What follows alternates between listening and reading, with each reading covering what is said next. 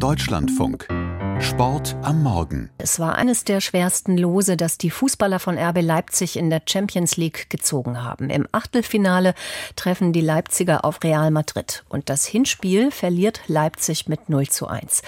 Maximilian Rieger aus unserer Sportredaktion. Was bedeutet das für die Chancen aufs Weiterkommen? Ja, die sind seit gestern Abend ziemlich gering, obwohl die Leipziger ein wirklich gutes Spiel zu Hause gemacht haben. Schon in der zweiten Minute erzielen sie sogar ein Tor, das aber wegen Abseits nicht anerkannt wird. Ein Leipziger soll den äh, Torwart von Madrid behindert haben. Da muss man aber im Nachhinein sagen, der Treffer hätte durchaus zählen können, weil der Torwart keine Chance auf den Ball hatte und die Behinderung minimal war. RB-Trainer Marco Rose kommentiert die Entscheidung so. Wenn er sich das nochmal anguckt und wenn er ehrlich ist, dann gesteht er sich einen Fehler ein. Trotzdem werden wir es nicht mehr ändern. Es war sein erstes K.O.-Spiel. Vielleicht war er auch ein bisschen aufgeregt. Dementsprechend ähm, wünsche ich ihm, dass er es beim nächsten Mal ein bisschen besser macht. Aber ich glaube nicht, dass es mit Absicht gemacht hat.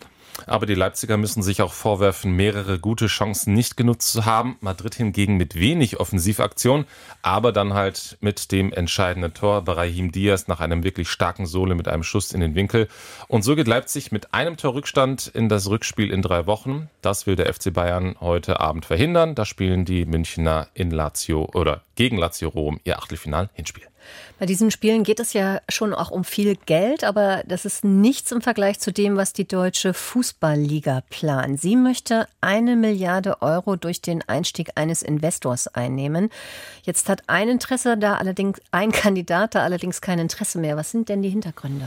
Ja, die US-Investmentgesellschaft Blackstone hat sich aus dem Verfahren zurückgezogen. Bloomberg hatte da gestern Abend zuerst drüber berichtet. Inzwischen hat die deutsche Fußballliga das auch bestätigt.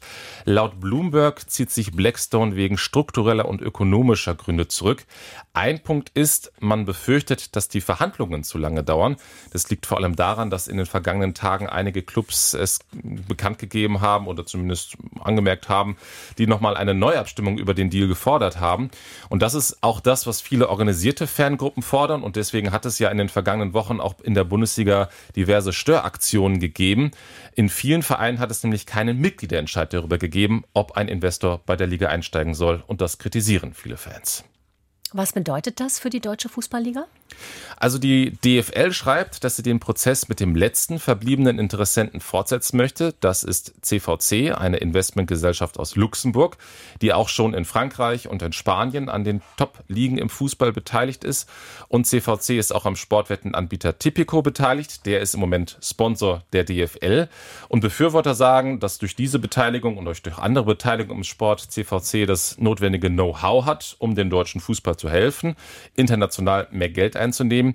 Kritiker sagen aber, diese verschiedenen Beteiligungen könnten auch zu Interessenskonflikten führen. Klar ist auf jeden Fall, die Verhandlungsposition für die deutsche Fußballliga ist durch den Ausstieg von Blackstone schlechter geworden, denn jetzt gibt es eben keinen Bieterwettbewerb mehr, damit am Ende wirklich die erhoffte Milliarde für die Liga rauskommt. So viel zum Fußball. Kommen wir noch zum Biathlon. Da hat es gestern nämlich die erste deutsche Medaille bei der WM in Nove Mesto gegeben.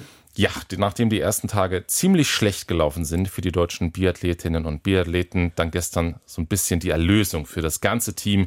Janina Hettich-Walz holt Silber im Einzel.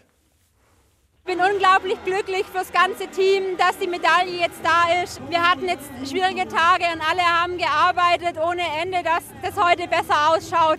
Und ich denke, heute konnten wir zurückschlagen. Ja, am Ende haben nur 20 Sekunden auf die Italienerin Lisa Vitozzi gefehlt und auch ansonsten war es ein richtig starkes Rennen der Deutschen. Die erst 19-jährige Selena Grotjan läuft in ihrem allerersten WM-Rennen überhaupt direkt mal auf Platz 4 und dahinter Vanessa Vogt auf Platz 5. Sie alle treffen, genauso wie Hettich-Walz, alle 20 Scheiben. Aber auch die Skier, die an den ersten Tagen noch äh, eher Bremsklötze waren, waren diesmal deutlich besser, sagt Vanessa Vogt.